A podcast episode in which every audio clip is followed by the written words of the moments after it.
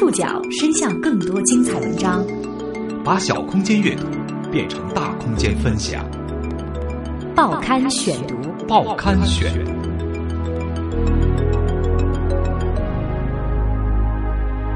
把小空间阅读变成大空间分享。各位好，欢迎您收听今天的报刊选读，我是宋宇。休假结束，我又回来了，让您久等了。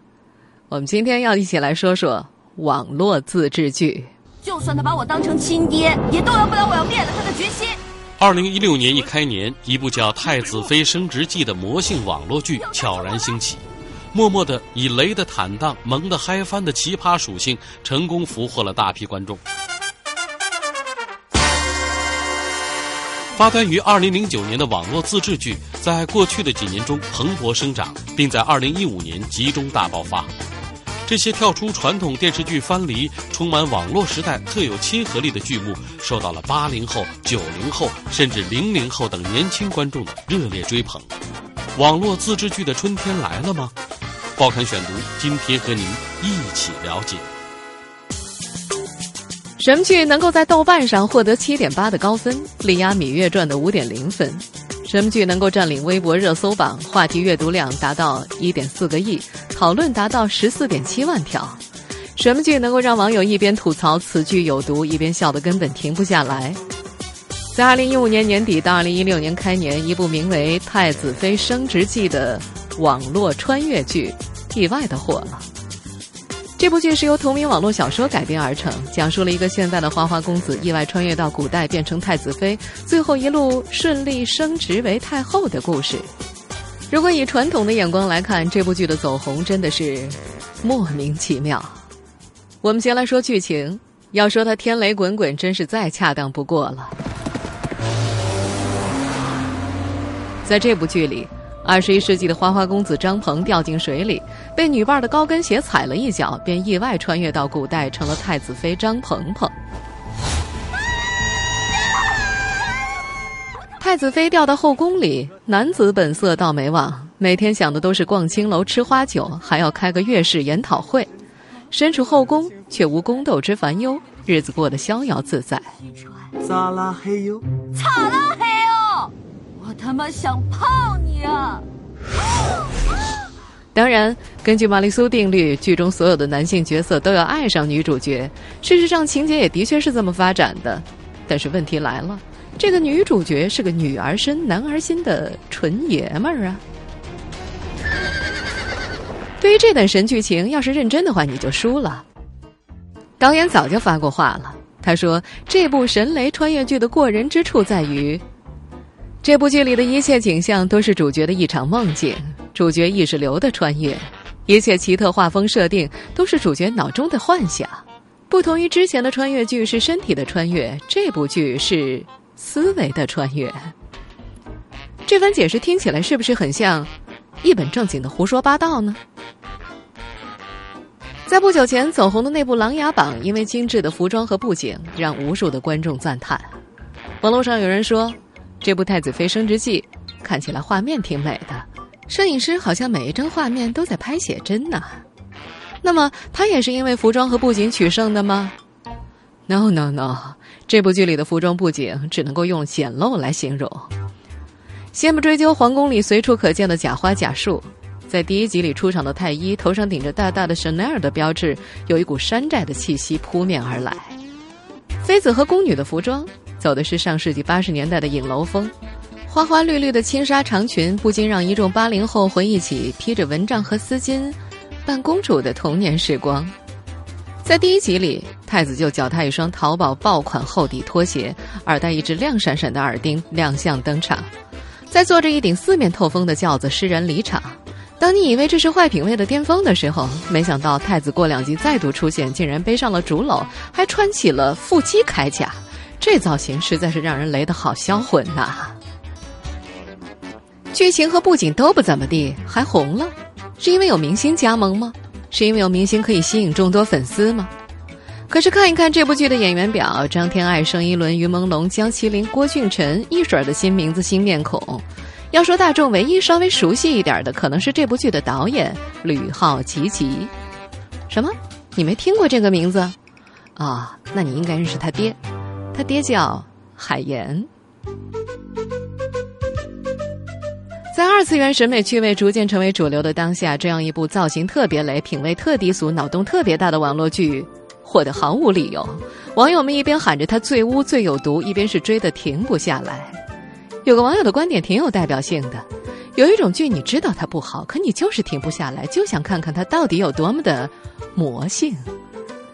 二零一五年年底到二零一六年年初，乐视网终于凭借这部自制剧在网剧的市场上站稳了脚跟。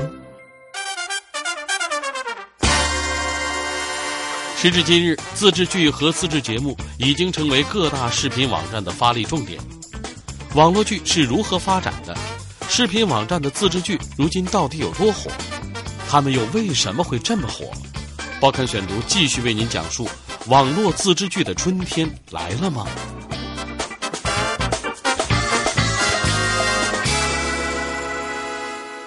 网络剧最初始于网友自发拍摄的简单视频作品。二零零五年某月某日，某市发生了一场离奇的命案。一位蒙面骑士在光天化日、众目睽睽之下，杀死了圆环套圆环娱乐城总经理王某。这就是案发所在地。由于地处偏远，人烟稀少，因此该娱乐城常年亏损，连员工工资都发不出。当时的情况非常复杂。我们现在听到的这段，出自二零零五年胡歌恶搞电影《无极》的自制视频短片《一个馒头引发的血案》。当年这条短片风行一时，它极具个性和创意，迎合了网友的心理。一种地地道道的草根文艺形式——网络自制剧，就这样悄然诞生了。由于前期网友们的自助创作给视频和影视公司带来了灵感，网络自制剧开始有了专业的萌芽，大家纷纷开始尝试。二零零八年到二零一零年期间，可以算作网络剧的摸索期。业内一般将2008年在网上首播的《Y.E.A.H》看作中国网络剧的开篇之作。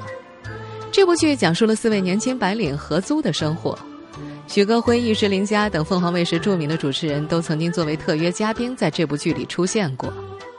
这部网络剧采取了由观众决定剧情发展的互动模式，在网络试水成功之后，2009年3月又转在凤凰卫视播出过。即使有神仙教母。灰姑娘还是要在午夜十二点的时候被打回原形。别人叠的水晶鞋总是会不可脚的脱落。这个时候，王子难道看不到别国更优美的公主吗？我宁愿相信自己的能力，自己为自己买的水晶鞋才能武装完美。而中国的视频网站们试水制作电视剧是在二零零九年。二零零九年年底，土豆网和中影集团在北京联合举行发布会，宣布双方联合成立新媒体投资基金。第一批，他们投资了近二十名导演，批量制作多部创意网络剧，这其中就包括了一部名叫《Mr. 雷》的原创网络剧。啊，你带我来这里干什么呀？这么 open 呢？这部网络剧号称是国内第一部为三 G 网络量身定制的新媒体创意网络剧，在中国移动手机视频的原创频道进行首播。这部剧一共十集，每集拍摄只用了二十分钟左右，全剧共拍了七天。演员没演技，制作成本低。以现在的眼光来看，这部剧确实是有够做作。我十八岁就跟了他，像花儿一样的年龄，我。不用悲观，其实好男人还是挺多的。我怎么没看见？我拿手机。哎，不好意思啊。在这些年里，手机移动端的普及，让人们更习惯于在车上、路上、会议中来进行短途娱乐。网络剧迎合了大众的习惯，充分利用了碎片化的时间。二零一一年到二零一三年，网络剧有了如同参佛顿悟的感觉。在这个时间段，瞬间涌现了多部到现在还依旧风靡的自制剧和自制节目，比如乐视网的《我叫好聪明》，大鹏的《屌丝男士》，教授易小星的《万万没想到》。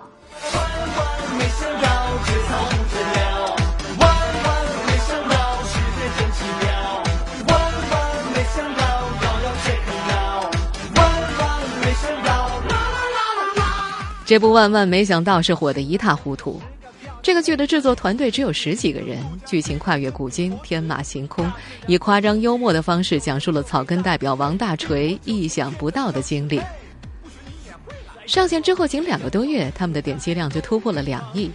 我叫王大锤，万万没想到，一度成为流行语。您说的王大锤到底是个什么来头？他和你一样。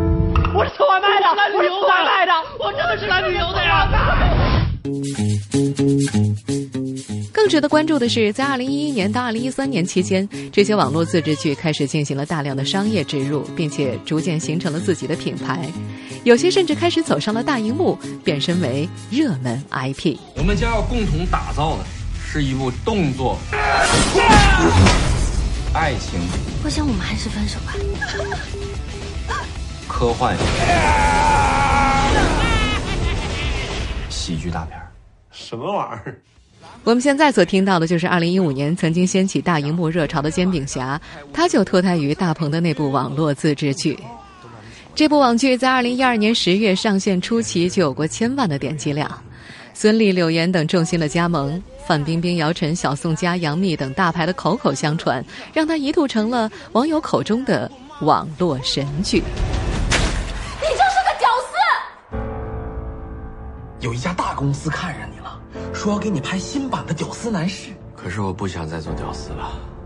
到了二零一四年，国内视频网站的自制网络剧呈现全面爆发的态势，《暗黑者》《灵魂摆渡》《拐个皇帝来现代》《匆匆那年》《超级教师》，从题材到数量都有惊人的表现。这一年也因此被称作网络剧元年。也是从这一年开始，网络剧的内容开始突破窠臼，在题材上进行非常多元化的尝试。代表作有《奇葩说》《学姐知道》等等。人们开始发现，网络自制剧其实不一定全是恶搞，它完全可以带来更加多元的世界观展现。同时，各大视频网站已经将自制剧视为自己重要的发展方向。如果说2014年是网剧大时代的元年，那么，二零一五年则是网络自制剧井喷之年。网剧在二零一五年与体量、点击量、质量、影响力、商业回报等诸多维度上，都已经实现了质的飞跃。报刊选读继续播出：网络自制剧的春天来了吗？从二零一四年开始，几乎所有的视频网站都已经把自制摆在了战略核心的位置上。有数据显示，二零一四年全网上线的网络剧两百零五部，总数两千九百一十八集；二零一五年则是达到了四百部，总数在五千集左右。从某种程度上来说，视频网站走上自制这条路，在很大程度上其实是被逼的，因为版权内容实在是太贵了，而且越来越贵。一线大剧和热门综艺的版权费动辄过亿，足以买下一个中型的影视制作公司了。与其天价买别人拍的剧，还不如花天价拍自己的剧，做自制顺理成章，水到渠成。另外，随着二零一五年一月一号广电总局一剧两星的新规开始实施，传统电视剧市场的短板也相继爆发出来，优质剧目少、题材狭窄等劣势，让传统电视剧市场陷入了改革与否和如何改的尴尬境地。经历二零一四年蓬勃叙事，二零一五年。各大视频网站集中发力自己的网络自制剧，这让一度无章可循的网络剧市场开始从草台班子向正规军转化，网剧呈现出了蓬勃发展之势。在一些业内人士看来，网剧的春天已经来临，娱乐生态更趋向年轻化，娱乐生态会面临全线洗牌。腾讯公司副总裁孙忠怀在二零一五年年中接受《中国经济周刊》采访的时候说。视频行业已经进入了发展快车道，付费业务也迎来了全面爆发点。视频行业有两大趋势，一个是付费业务，另外一个是精品自制。的确，和早期的粗制滥造不同的是，一些大网剧的单集成本已经达到了四五百万人民币，几乎超过了所有的传统电视剧。网剧开始试水收费模式，吸金能力也直逼传统电视剧。一项统计数据显示。二零一五年上半年，全网上线的网络电视剧的点击量超过六十五亿次。在腾讯影视部的总经理王娟看来，这背后的重要原因是八零后、九零后和零零后占据了超过六成的网络电视剧消费群体。原来一直被电视剧制作方迎合揣摩的传统电视观众，主要是六零后、七零后、中老年人和主妇们。于是婆媳抗日剧一波一个准。但是现在，一些现象级的电视剧，过去的主流电视观众几乎看不懂了。前不久热播的《琅琊榜》，其实也表明了主要观影人群的专一。打造符合年轻人审美情绪的电视剧，视频网站确实有优势。与此同时，一些众多的知名编剧、导演、一线演员等传统电视人也纷纷开始拥抱互联网。一位视频网站的投资总监曾经说过：“很多大咖拍网剧给的都是友情价，因为他们也想尝试一下新事物和新玩法。更重要的是，他们也希望在年轻的观众当中积累人气，好让艺术的寿命更长一些。”在网剧的制作者们看来，传统电视台确实打造了很多全民流行的爆款现象级作品。现象级代表横扫一切，但是现在的电视剧市场还有一个关键词叫做分众化，也就是说，某一类用户、某一些人群当中极其受欢迎，而网剧针对的就是某一类、某一些人群。八零后、九零后、零零后，无疑是互联网最大的使用群体。网剧的热潮和互联网的主要使用人群相关。我们看看今年各大网站的热门网剧，不管是《无心法师》《盗墓笔记》《花千骨二零一五》《他来了请闭眼》，还是年底的这部《太子妃升职记》，无一不是迎合年轻人的胃口。年轻人变成了市场指标，审美年轻化，体量轻巧，追求娱乐有趣，热爱玄幻、穿越、粉红、二次元，开放度和接受度则达到了前所未有的高度。年轻化的市场和网剧互相影响，互助互长。网剧由于符合了年轻化市场的特点和要求，而呈现爆发式的增长；而网剧的内容和播出方式也是把年轻化发挥到了极致。您正在收听的是《报刊选读》，网络自制剧的春天来了吗？如今。热闹纷繁的网络剧确实把轻松新奇带给了广大网民，其中虽说不乏可圈可点之作，但是应当指出的是，当下我国的网络剧制作水平良莠不齐。中国青年报社会调查中心不久前对两千零一十九人进行了专门调查，百分之五十二点二的受访者认为目前网络剧的整体质量一般，更有百分之二十点七的人直言制作粗糙。对此，业内专家分析之后给出了原因。当前网络剧的质量评估还是以流量为主要考量，因此有些作品为了冲流量而制造噱头，甚至有些制作方推出了一些低俗不健康的内容来打法规和制度的擦边球。网络剧的未来到底会怎么发展，如今还不好说。人们可以看到的是，越来越多的资本已经开始争夺这块市场。目前国产网剧的发展趋势峥嵘一线，阿里的优酷土豆。腾讯视频、百度的爱奇艺以及乐视、搜狐等各大视频巨头早就开始布局自己的互联网生态娱乐体系。作为拥有庞大体量的市场蓝海，移动端的网剧市场是一块巨型蛋糕。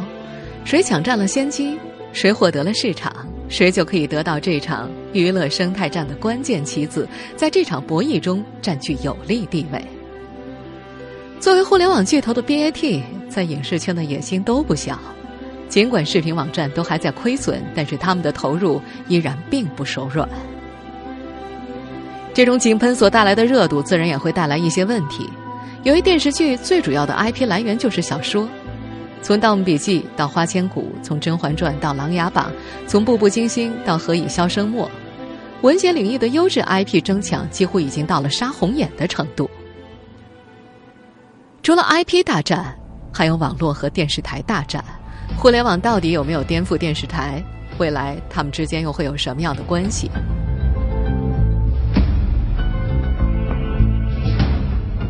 我们现在听到的音乐，很多美剧迷应该非常熟悉，出自 Netflix 所制作的《纸牌屋》。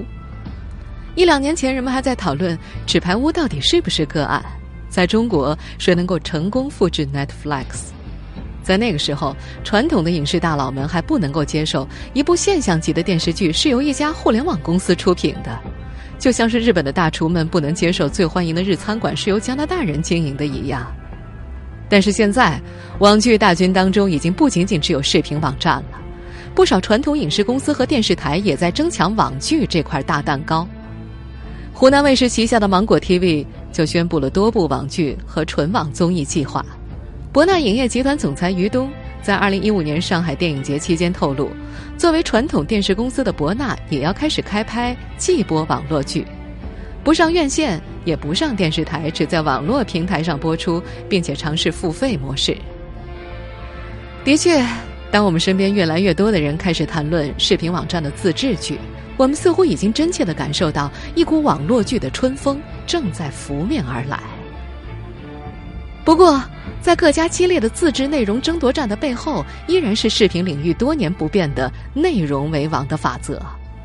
此前，搜狐的 CEO 张朝阳曾经对记者表示：“虽然自制，也有缺点，那就是你做出的这个东西不能保证它一定是成功的。这同采购电视剧还不同啊，因为在市场上买的话，一定买已经成功了。”对于我们自制的话，特别害怕是一部臭棋，放一个哑炮，因为这是完全有可能的。